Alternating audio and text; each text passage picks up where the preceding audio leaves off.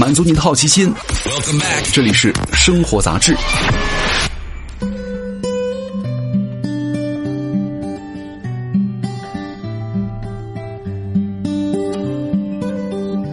嗨，各位好，欢迎来到生活杂志，我是奥巴庆。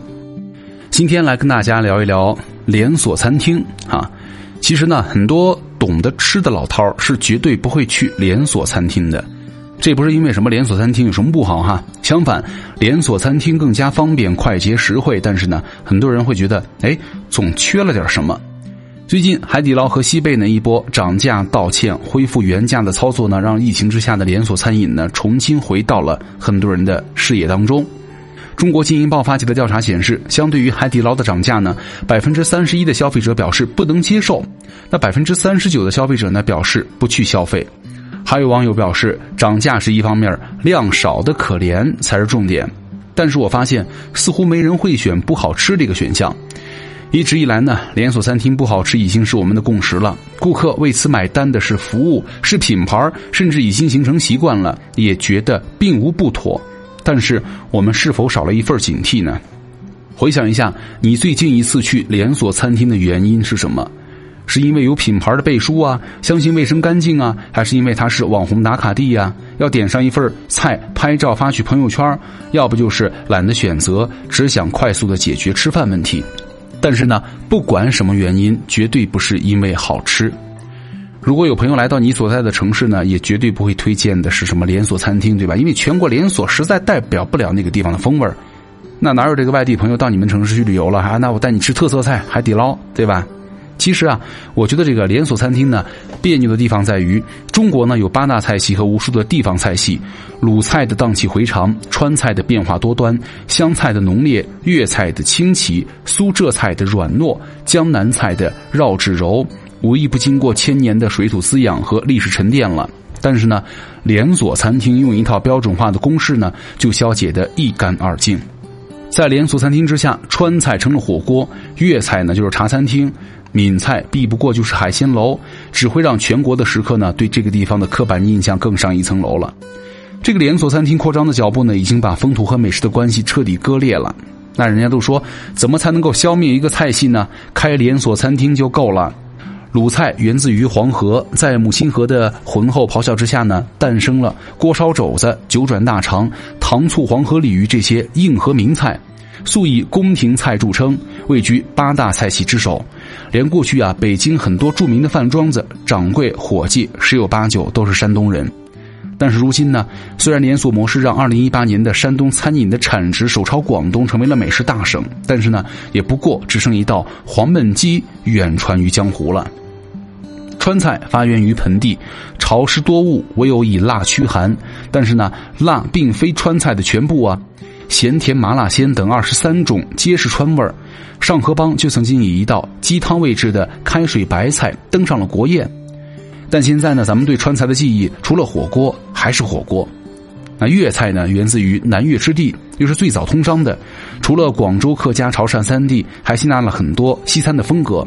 但是呢，因为气候潮湿多变，食物不宜保存，又发展出了先追求本味、看重时令的特点。秋风起吃辣味，北风起菜心甜，笋分四时，吃鱼有春边、秋梨、夏三梨等说法。但是呢，这一切不是被浓缩进了茶楼，就是进了茶餐厅了。当千年的积淀饮食文化被生生的塞进了一套标准化公式，我们可以想到，美食被僵化，带着风土人情的消失了。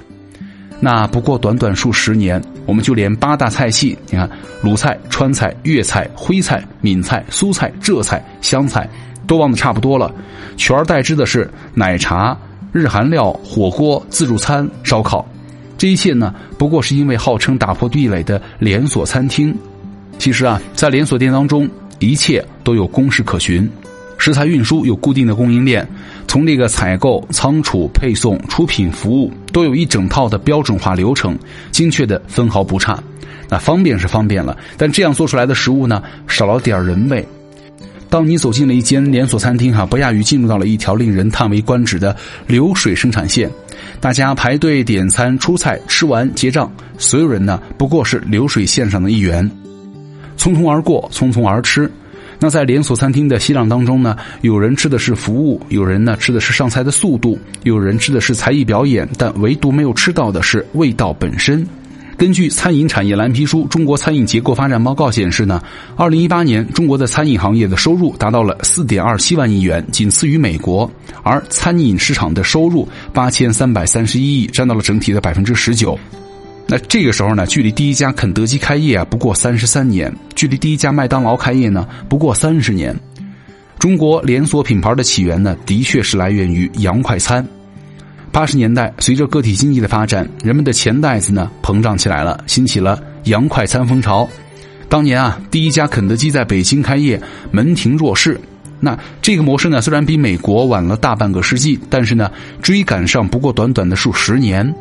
这样的速度背后呢，牺牲的代价就是国人的味蕾了。连锁意味着标准化、规模化，一切皆可复制和粘贴。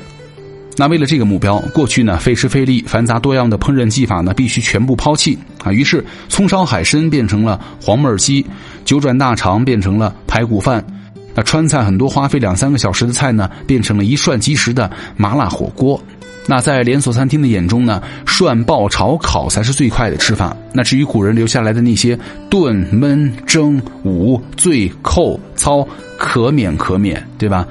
更要命的是，连锁餐厅啊，就连味蕾也要做到全国统一，因为呢，这样才能够做到全国扩张的步伐。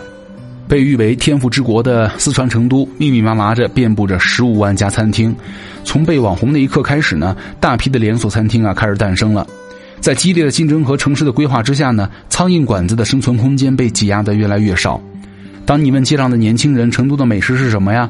他们可以讲出一大堆啊，串串、麻辣火锅、干锅牛蛙、小龙虾。